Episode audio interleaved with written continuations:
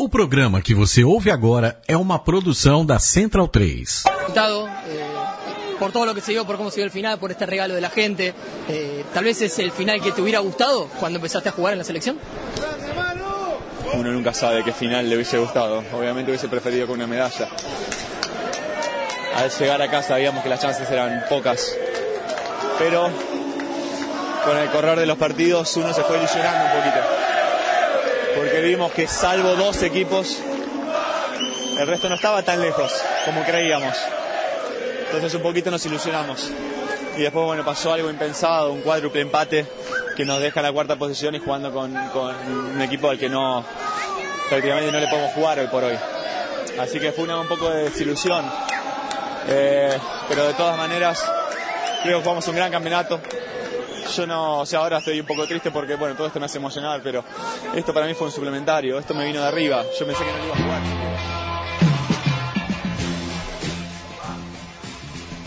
Olá, este é o programa Meu Time de Botão e eu estou ao lado de Paulo Júnior e já faço antes de qualquer cabeçalho aqui, que é o Paulo Júnior que vai apresentar o que falaremos. Este que é, substituiu a nossa abertura é Mano Ginóbili na sua despedida olímpica no Rio de Janeiro semana passada. Ginóbili Escola Notione Delfino. Se algum desavisado no Parque Olímpico eh, acabou surpreendido pela festa da torcida argentina na derrota do time masculino de basquete para os Estados Unidos na semana passada durante o torneio olímpico, esses quatro nomes podem compor uma resposta boa o suficiente, meu caro Leandro Amin. Ginóbili, Escola, Notione e Delfino. Essa edição do meu time de botão vai lembrar as campanhas da geração dourada do basquete argentino, campeã olímpica e vice-campeã mundial, simbolizada por esse quarteto, esse quarteto que a partir de agora ficará apenas para o YouTube, meu caro Leandro Amin. É, pelo menos dois deles é, confirmaram que não jogam mais pela seleção, portanto, quem curtiu os Jogos do Rio de Janeiro curtiu pela última vez os quatro e ficará também aqui na escalação do meu time de botão, que você, amigo Central 3, bem sabe, fala sobre times de futebol. Mas a gente abre sim exceção. Abrimos no primeiro ano da série falando sobre o Sírio, campeão mundial é, de, da modalidade de basquete masculino, e esse, esse time argentino, essa geração argentina que desenhou a história mais é, incrível da modalidade é, pelo menos nos últimos 30, 40, 50 anos, talvez em todos os tempos neste continente, vencendo a medalha de ouro, vencendo os Estados Unidos, merece um lugar ao sol e um lugar aqui no meu time de botão. A seleção a masculina de basquete da Argentina, que em 1950 venceu o primeiro mundial da categoria, promovido no próprio país, na cidade de Buenos Aires e com campanha invicta no hexagonal final. Foram cinco vitórias em cinco jogos, inclusive fazendo 64 a 50 sobre os Estados Unidos para garantir a taça, Paulo Júnior. Dois anos depois, com a mesma base, a equipe foi longe na Olimpíada de Helsinki, vencendo o grupo na primeira fase, passando pelas quartas e caindo na semifinal para os Estados Unidos, 85-76, antes de perder o bronze diante do Uruguai, 68-59, o jogo do terceiro lugar.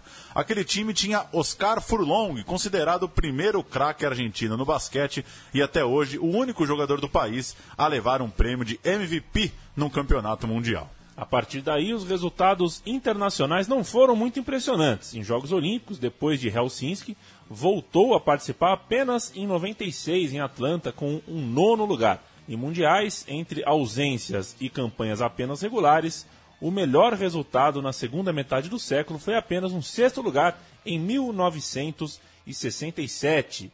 Na Copa América, que começou em 1980, a Argentina só alcançou uma final antes mesmo dos anos 2000. Foi um vice-campeonato em casa no ano de 95, mesmo ano em que o time foi campeão pan-americano, inclusive o único troféu na competição.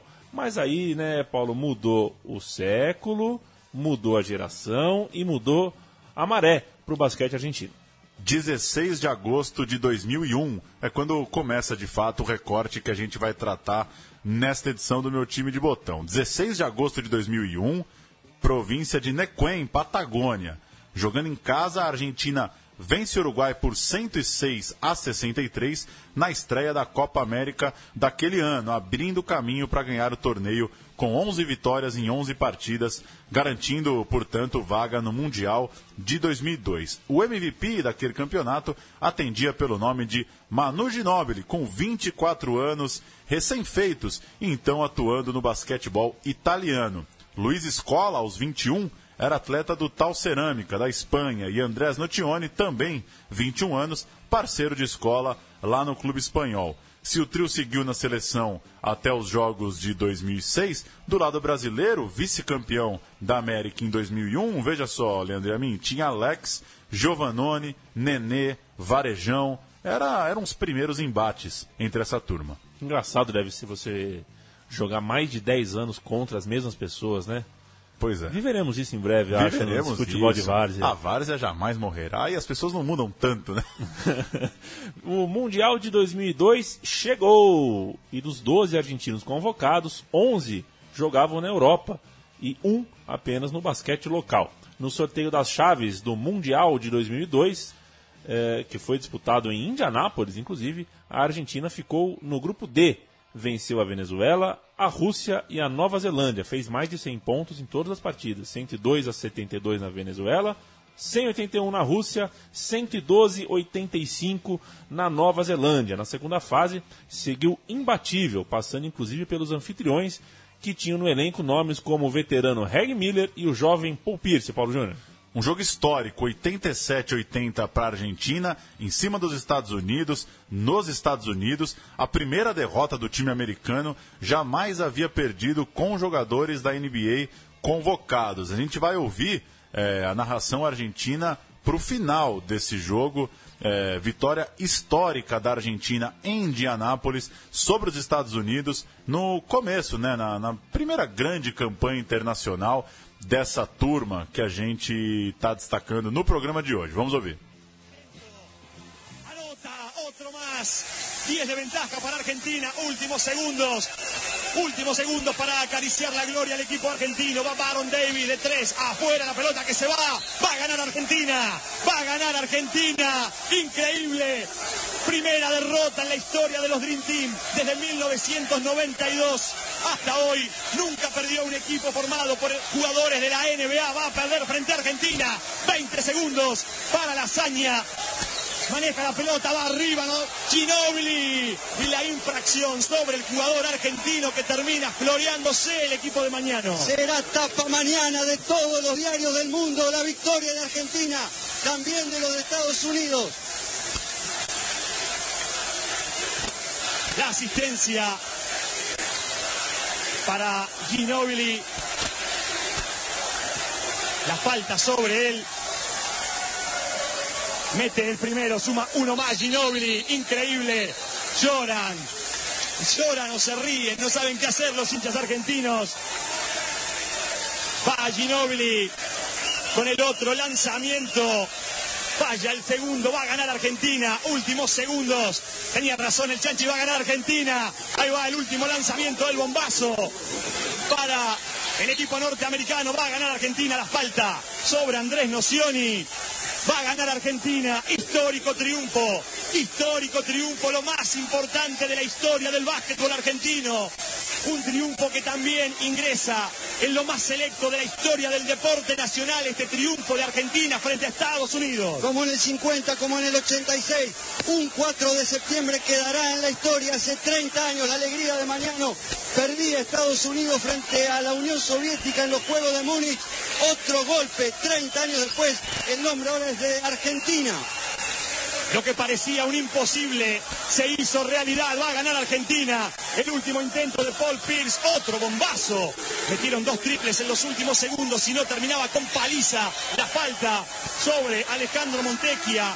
El lanzamiento. Final. Final. Final. Final. Ganó Argentina. Histórico triunfo. Histórico triunfo de Argentina frente al seleccionado. Histórico triunfo de Argentina frente aos Estados Unidos, que o Brasil escapou de pegar os Estados Unidos, portanto, nas quartas de final, a Argentina é, enfrentou o Brasil, o Brasil dos meninos Alex, então com 22, Thiago Splitter com 17, Varejão 19, Giovanoni também 22 e Leandrinho 19. Mas ainda é, tinha a seleção brasileira uma base com Marcelinho 27, Demetrios 29, Elinho 27 e Rogério 31. Esse era o elenco do Brasil que enfrentou nas quartas de final a Argentina. Tinha também Sandro Varejão, o trintão, o mais velho do time. E o que deu, Paulo Júnior? Deu Argentina 78 a 67, a Argentina avançando no Mundial de 2002 e na semifinal pegou a Alemanha do MVP daquela competição, Dirk Nowitzki, 86 a 80. A Argentina superou a Alemanha para chegar numa final de Mundial. Mas do outro lado da chave, a Iugoslávia atropelava os rivais até ganhar, inclusive, dos argentinos na grande decisão, 84 a 77, fez 9 a 2 na prorrogação. Iugoslávia campeã do mundo. Aquela geração da Iugoslávia, aliás, enfileirou dois títulos, né? 98 e 2002, com o título europeu no meio disso, em 2001, antes de entrar no processo de divisão completa do país. Rubem Magnano e seus comandados buscaram o bicampeonato da Copa América em 2003, em Porto Rico. Mas, em novo encontro com os Estados Unidos, a final do torneio acabou em grande atuação do time norte-americano que abriu 20 pontos logo de cara no primeiro quarto e fechou o jogo em 106 a 73. O Tim Duncan, que anotou 23 pontos e fez 14 e conseguiu 14 rebotes, foi o melhor em quadro, o melhor do jogo, e Steve Nash acabou sendo o MVP da competição. Passamos por 2002, passamos por 2003, tá chegando 2004, Paulo Júnior? Cereja do bolo, a Olimpíada de 2004. Grandes jogos, grandes conquistas. A cereja do bolo. Convocação de Manhano para os Jogos Olímpicos de Atenas em 2004. Pepe Sanches, do Alicante, Montecchia e Oberto, do Pamesa Valência, Walter Hermann, do Málaga, Gabriel Fernandes, do Valladolid, Sconotini, do Olímpia Milão, Léo Gutierrez, do Obras Sanitárias, Ruben Volkloski, do Olympiacos, e um quarteto que acabou ovacionado outro dia aqui no Rio de Janeiro, Leandro Amin. Manu Ginóbili, 27 anos, único representante da NBA naquele time, já fazendo carreira no San Antonio Spurs. Luiz Escola, 24, e André Notione, da mesma idade, ambos no Tal Cerâmica, da Espanha. E Carlos Delfino, de 21 anos, jogador do Bolonha, da Itália. Esse era o selecionado argentino para a Olimpíada, que seria histórica.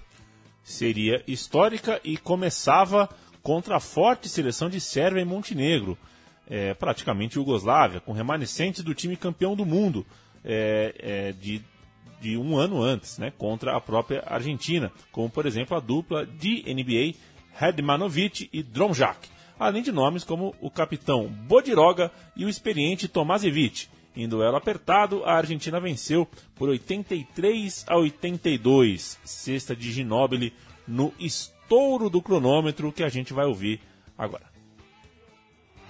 Si falla Argentina se queda rebote, la seguridad de que por lo menos pueda haber tiempo extra. A ver, anota el primero.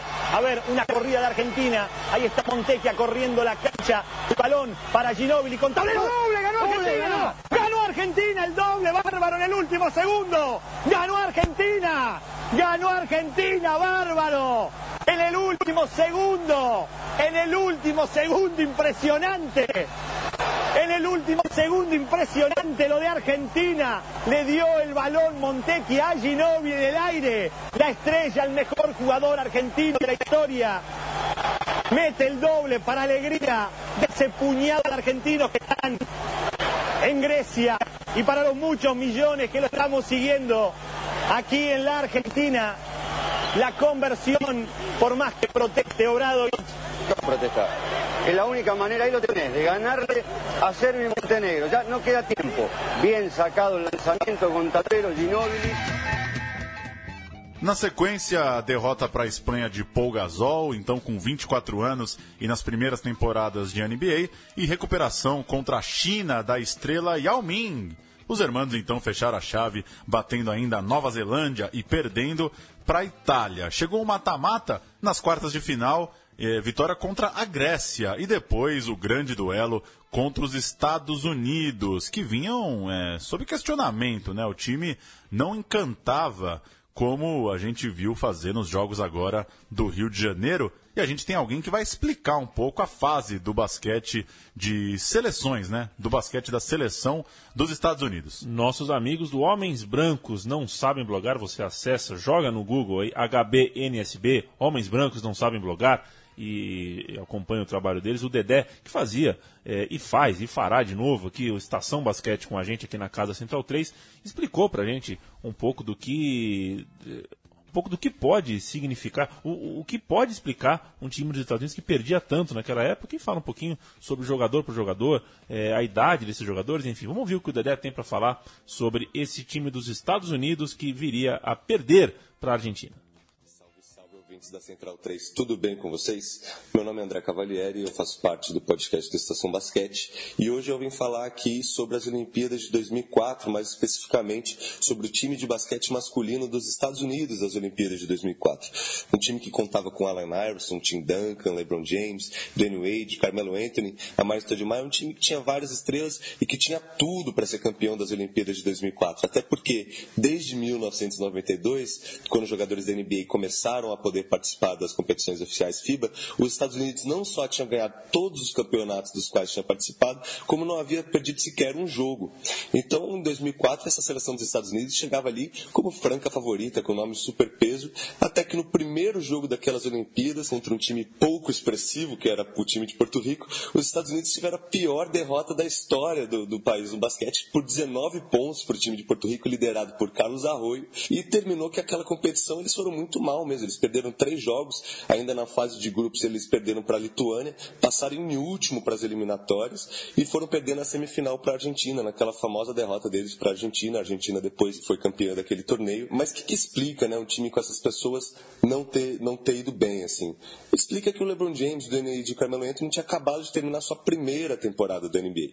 Então, apesar deles serem super jogadores, eles ainda não eram tão maduros, ainda não tinham todo o jogo que eles poderiam jogar, não conseguiram liderar aquele time.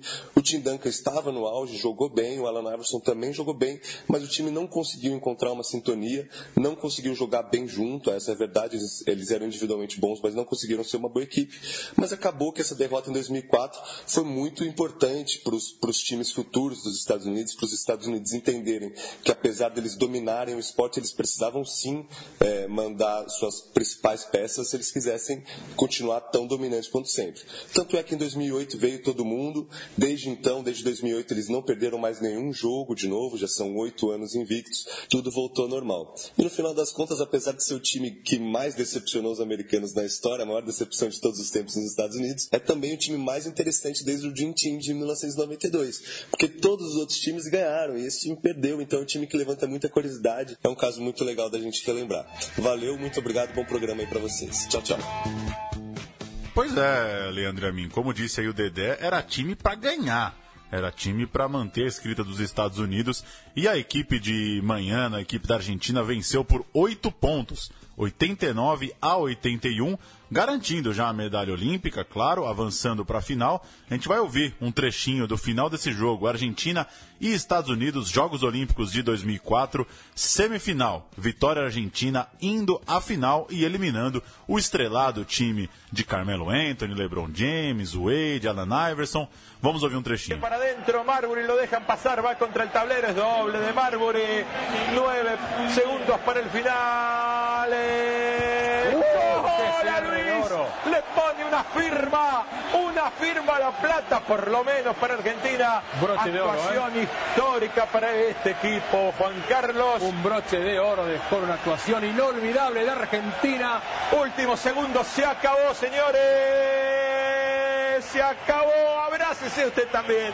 Abrácese usted también. Está con nosotros viviéndolo así por Teis Sports. Argentina en básquetbol. Por lo menos, pero ahora ya me animo a cualquier cosa.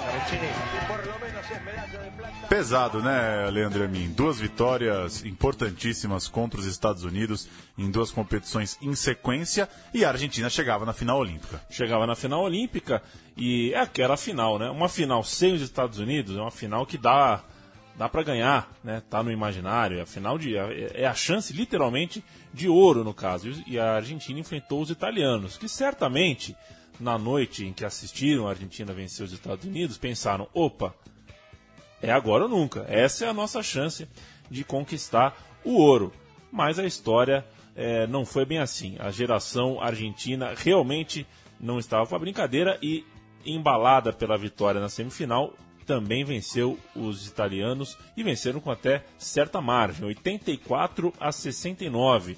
Ouro olímpico para a geração de ouro, para a turma de Magnano e voz, de novo, para Manu Ginóbili. Vamos ouvir um pouquinho, né? Ele dá uma entrevista depois, pós-jogo, né? Ginóbili falando pós-ouro. Ele brinca, né, com a medalha no peito, que ela é muito pequena, né? Lutou tanto para aquela medalhinha pequenininha ali no peito. Increíble que valga tanto una cosita tan chiquita, ¿no? Y lo que cuesta. Y lo que cuesta llegar, lo que cuesta llegar. Pero una vez que llegas es tan lindo, tan lindo y tan difícil de, de explicar. Cuando, cuando te preguntan qué sentís es, es imposible, así que es un día único. El cumpliste a Popovich, vas de vuelta a San Antonio la medalla dorada. Y si no, me dejaba entrenar. si no, ¿qué iba a hacer? No, recién, recién estuve hablando un rato con él, me felicitó, así que, repito, es increíble, increíble lo que se siente. Me resultó muy impactante ver eh, en el momento del podio Argentina en el medio, Italia de un lado y Estados Unidos del otro, ¿no? No, no, no sabe lo que es tenerlos ahí, que le pongan la medalla yo primero. Sobre todo la de bronce para Estados Unidos. Sí, sí, sí. Que no pierdan el tercero, que estén ahí. No, no, que estén ahí, que estén ahí para que vean los otros, que tantas veces ellos lo hacen pasar, ¿no? Pero bueno, la verdad que Indianápolis que, que estuvimos ahí segundo y bueno, hoy estar ahí arriba de todo se siente muy bien. El sentimiento pasa por una cuestión de orgullo, un orgullo muy grande de pertenecer a un poquito a este grupo y bueno, y por qué no al ser argentino, ¿eh? Con toda nuestra deficiencia, con todo, pero tenemos un corazón enorme, tenemos mucha hidalguía, mucha enjundia, mucho espíritu, que a la postre lo que nos permitió hoy gozar de Tenemos um coração enorme, sem dúvidas. Quanto a isso, não se discute, né, Paulo Júnior? Não se discute. Só para dar o crédito completo, Manu Ginóbili, depois Roberto, depois Rubem Manhano. Foram os três medalhistas de ouro que a gente ouviu aí no pós-jogo Argentina e Itália. Passou a grande fase. A gente vai chegar agora já num pós-ouro, Leandro e a mim. Para a Copa do Mundo de 2006, a seleção tinha duas novidades em relação ao time dourado, ao time campeão olímpico. Pablo Prigioni, jogador também do Tal Cerâmica e que anos depois iria para a NBA. E Daniel Farabello, então no Varese, da Itália. E esse time não tinha mais Rubem Manhano, treinador vitorioso, viria a ser o técnico brasileiro anos depois e que deixa o comando da seleção após o ouro olímpico. A gente vai ouvir uma verdadeira festa, né, que a torcida argentina É. fez em 2011. Pois é, o, o Brasil foi jogar é, contra a República, um jogo do Brasil contra a República Dominicana em Mar del Plata, em 2001. 2011, E- e- desculpa. Em 2011, perdão. E a torcida, né, o alto-falante anuncia o Rubem Magnano e o protocolo é totalmente quebrado. O próprio é, é, locutor do ginásio quebra o protocolo, manda todo mundo ficar de pé para aplaudir o Rubem Magnano. Um momento muito legal, principalmente porque ele estava ali com a roupa do Brasil. Né? Muito se fala aqui no país, nesse tempo de Olimpíadas, sobre rivalidades e tudo mais. Vamos ouvir a ovação a Rubem Magnano. Thiago Splitter. El técnico de Brasil es el señor Rubén Mañano.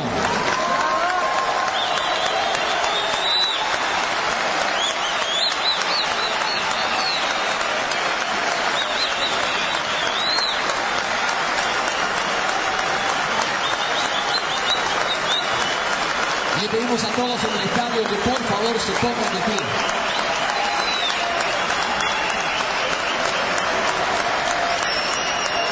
continuación, a continuación vamos a escuchar el himno nacional de República Dominicana.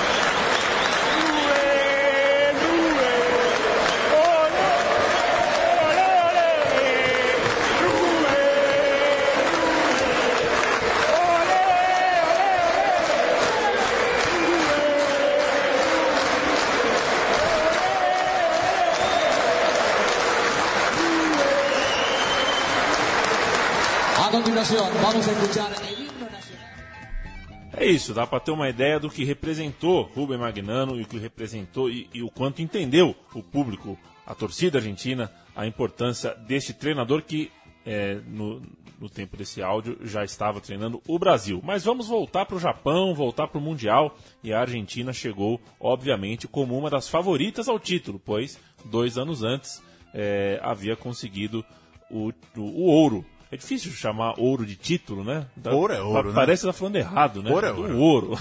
Do ouro em Atenas. E a Argentina fez bonito na primeira fase, liderando o Grupo A com cinco vitórias nos cinco jogos que fez. França, Nigéria, Sérvia e Montenegro e Líbano, além da Venezuela, foram os times eh, derrotados pela Argentina, que na fase final também venceu a Nova Zelândia e a Turquia, e recolocou assim a camisa albiceleste nas semifinais de um grande torneio internacional, mais uma vez da Copa do Mundo. Mas a bola da vez era a Espanha, Paulo Júnior, com vitória por um pontinho, 7-5 a 7-4. Pau Gasol e companhia foram à final, onde atropelaram a Grécia, campeões com 23 pontos de diferença sobre a equipe que bateu os Estados Unidos na semifinal. Olha os Estados Unidos aí perdendo de novo na disputa do terceiro lugar. LeBron James e sua turma bateram os argentinos por 96 a 81. Mas aí a disputa do terceiro lugar que não vale bronze. Que não vale bronze. Mas... Não, é. e que deixa a Argentina, mais uma vez, entre os quatro, né? Semifinalista É. do Mundial. Perdeu. Estados Unidos acaba sendo o terceiro colocado desse eh, Mundial. E a gente falou que o Maiano tinha saído. O treinador era Sérgio Hernández. Era o técnico que tinha a dura missão de repetir os resultados de Rubem Maiano. Vieram os Jogos Olímpicos de 2008 em Pequim, na China, e um grupo difícil foi vencido pela Lituânia, com a Argentina em segundo lugar, depois de perder exatamente para a seleção europeia que liderou a chave. No cruzamento do mata-mata, 80 a 78, num jogaço contra a seleção da Grécia. E na semifinal olímpica, novo encontro diante dos Estados Unidos na semifinal. Querendo reconquistar a supremacia ameaçada, os norte-americanos viajaram com um time bem forte, bateram a Argentina na semi, além da Espanha na final, para ficar com ouro novamente. Os argentinos, dessa vez sim, Leandro Amin, terminaram com o bronze. Medalha de bronze em Pequim, ganharam da Lituânia no terceiro lugar, 87 a 75. E para ver que o time era bom mesmo, nas campanhas que não deu título, deu semifinal, né? É, Sempre tava ali. Sempre Tava no quatro. bolo, quarto lugar em 2006, terceiro lugar em 2008. E vale, o que faz a gente sempre. É, é bom lembrar, né? A geração de ouro da Argentina também tem um bronze. Né? Poderia não ter. Pois é. poderia não ter o ouro. Não é um ouro isolado, É, né? né? São É. campanhas de sucesso seguidas. Não foi um raio ali que aconteceu, uma coisa do nada. Vamos para o botão por botão. Botão por botão.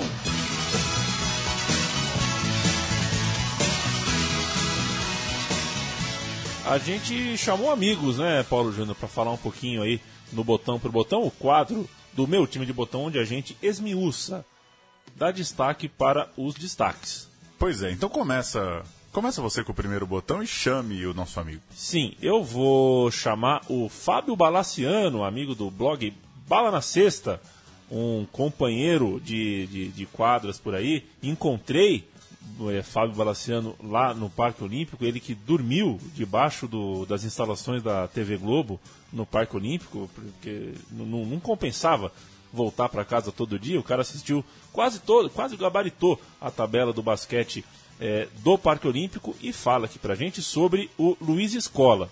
Vamos ouvir eh, ele contando da carreira, do estilo, do que representa Luiz Escola nessa geração dourada da Argentina. Jogador dessa geração argentina. Se não é o melhor, porque esse papel cabe ao Manu Ginóbili, é o jogador que desde 2000 defende a seleção em todos os anos. O Escola ele tem esse amor pela seleção argentina, essa paixão por jogar pelo, pelo país que beira o absurdo. Ele não descansa há mais de 15 anos, ele não, ele não tem férias, ele não reclama, ele está sempre disponível para jogar desde Copa América, passando por Mundial e obviamente as Olimpíadas.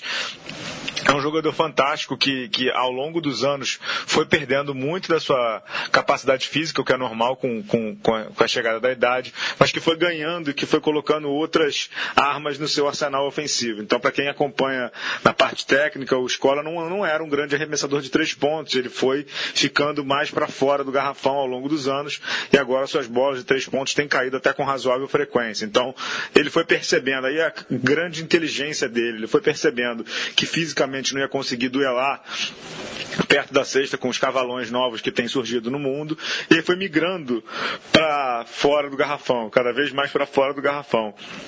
Isso foi dando a ele não só mais armas no seu arsenal, mas também mais tempo e longevidade para jogar nesse nível, no alto nível que ele tem conseguido alcançar pela seleção argentina e pelos clubes pelos quais ele jogou na NBA nos últimos 10 anos. Então, o Luiz Escola é o jogador mais icônico dessa geração, um jogador que pra gente brasileiro, a gente vive as turras com ele porque ele maltrata o Brasil sempre, ele tem uma média de mais de 20 pontos jogando contra o Brasil nesses últimos 15 anos e sempre jogando muito bem, sempre sendo decisivo no Mundial de 2000 e e 10 na Turquia, ele fez 30 e cacetada ponto, eliminou o Brasil. É, na Olimpíada de 2012 ele jogou muito bem também, eliminou o Brasil. A gente vive as turras com ele, mas é uma boa turra porque ele gosta do Brasil. Para quem não sabe, ele, o nome do filho dele, do primeiro filho dele é Thiago, em homenagem ao Thiago Splitter, que é amigão dele, jogaram juntos no Basconia da Espanha.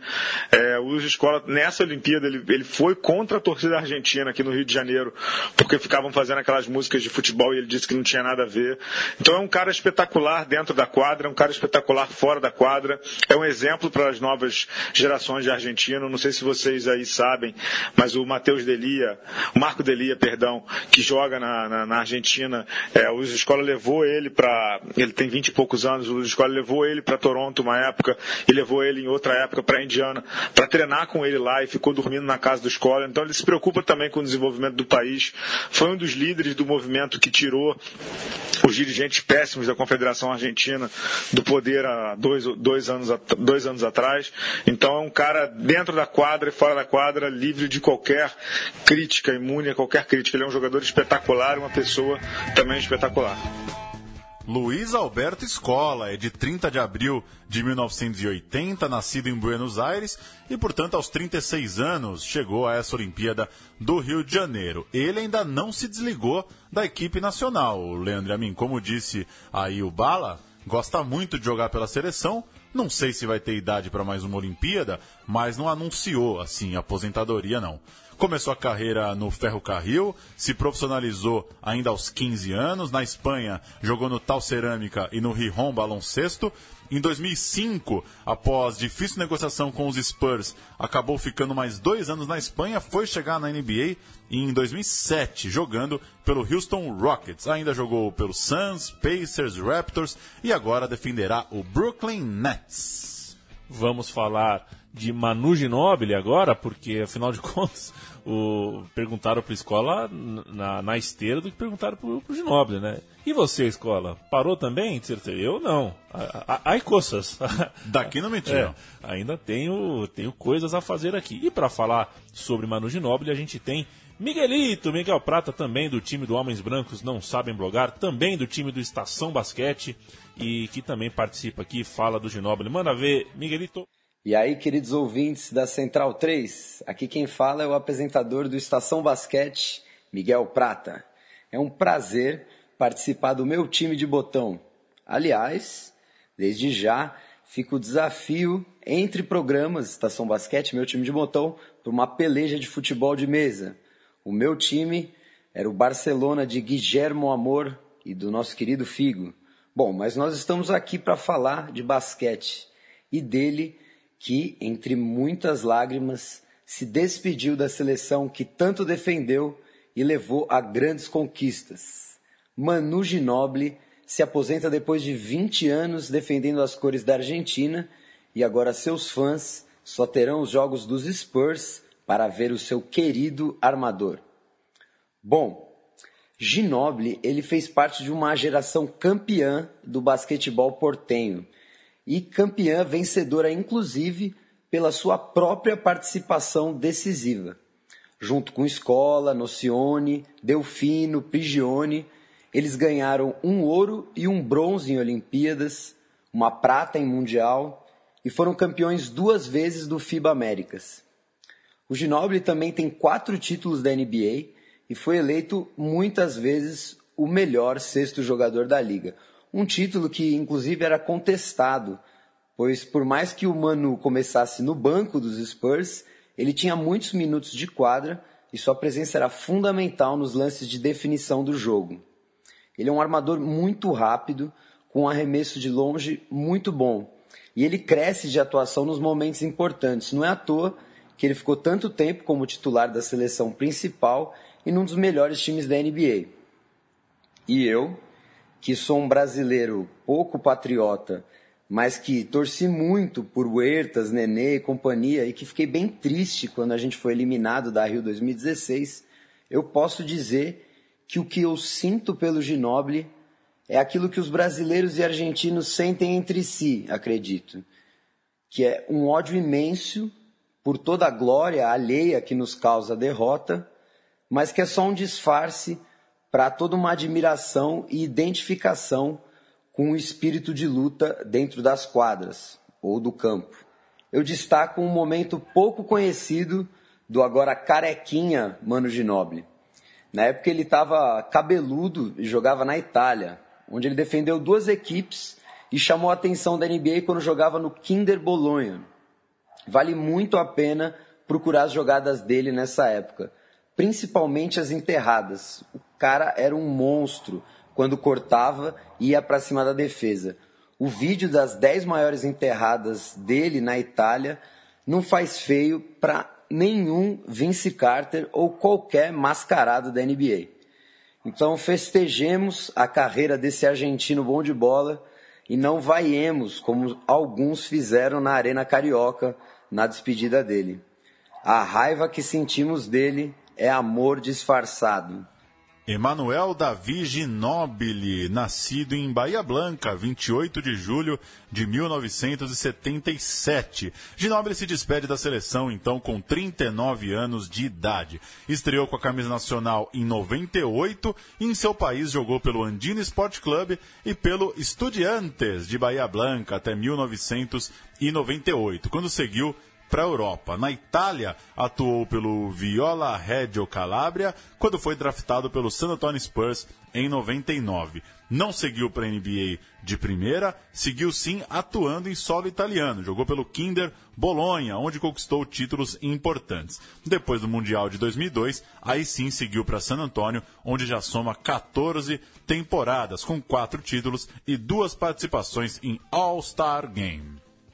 Andrés Marcelo Nocione, nascido em 30 de novembro de 79 em Santa Fé. Nocione dá adeus à Albi Celeste aos 36 anos também no Rio de Janeiro. Em seu país, jogou pelo Olímpia e pelo Independiente, antes de também seguir o caminho europeu e defender o Tal Cerâmica e o Manresa. Chegou ao Chicago Bulls após o título olímpico de 2004 e jogou lá na NBA, também por Sacramento Kings e Philadelphia 76ers até, até retornar primeiro à Argentina, depois à Espanha.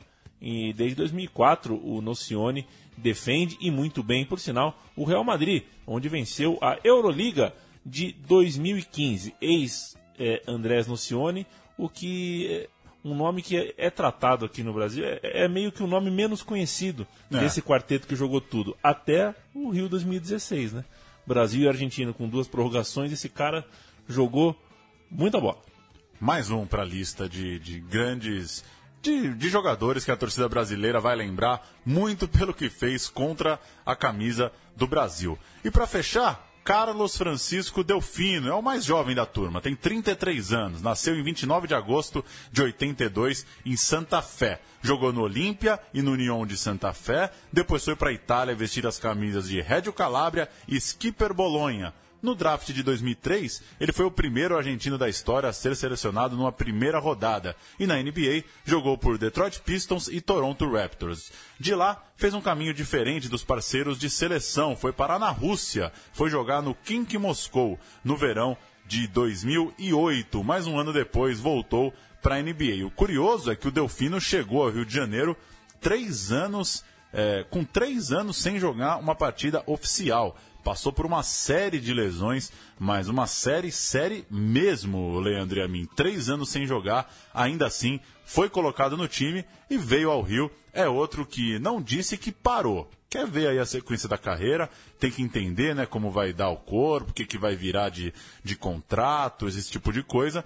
Mas o Delfino é mais um aí para a história, um pouquinho mais novo que os colegas, tem 33 anos. Uma seleção argentina que traduzia uma geração de fato, não era é, apenas um quinteto, não eram sete jogadores brilhantes, não era um treinador que fez tirou leite de pedra, não. Era realmente o resultado de uma geração que nasceu muito bem e o que nasce torto morre torto, Paulo Júnior. O que nasce direito dá fruto. É, você tá falando, né? Acho que nasce torto dá para dar um tapa pra... ainda, né? Dá para salvar, né? Não é só assim, né? Mas é isso, né? É. Geração histórica e em tempos de Olimpíada se fala muito do nunca mais vamos ver, né? Nunca mais vamos ver um cara igual o Phelps. Nunca é. mais vamos ver um cara igual o Bolt. Mas enfim, dá para surgir, né? Outra geração gigantesca argentina, por que não? E quem sabe é, desbancar os Estados Unidos. A gente está fazendo esse programa logo depois da Olimpíada e é muito maluco, né, Leandro? Imaginar o time americano perdendo depois do que aconteceu aqui no Rio, né? Não dá. Não deu jogo, né? Deu, apertou um pouquinho na primeira fase, mas quando valeu, não deu jogo. Por isso que essa, essa geração ainda é mais espetacular. Ah, como lembrou né, no áudio do Dedé, seleção da Argentina ganhou a Olimpíada com os Estados Unidos voando. Era time bom, era time para ganhar e não ganhou. Então vale muito a lembrança é, do que fez essa seleção, do que fizeram esses caras que não jogarão mais juntos com a camisa azul e branca. Paulo Júnior, valeu! Valeu! O programa Meu Time de Botão volta na semana que vem com mais o time. Se vamos continuar em quadra ou vamos voltar para o gramado, fica no ar. Tá pintando um é, handball da Dinamarca, é. hein? Vai depender muito, sabe do que, meu amigo 103? Do seu feedback. Tá? A gente foi enveredar aí por, por, por, por, desafios. Paulo Júnior fez toda a pesquisa se sentindo desafiado a sair um pouquinho do campo, ir para quadra, porque esse time de fato merece, tem história para contar. E, quando... e, também a gente não tem problema, né, Leandro em assumir que não, não conhecemos boa parte dessa é. história, né? É, por isso, enfim, vai ter, se alguém aí conhece muito de basquete, sentiu falta de citar algum jogador, alguma coisa assim, pedindo até desculpas, mas é também um pouco a intenção do programa, né? De pesquisar contar a história sem exatamente a pretensão de ser um especialista absoluto no que a gente está lembrando aqui. É preciso fazer bom uso uh, das ferramentas de pesquisa que temos nessa vida para não ficar nem muito na superfície, nem morrer afogado uh, no, no fundo do mar da soberba fabricada pelo Google. Um grande abraço, viu, Paulo Júnior? Valeu. Valeu.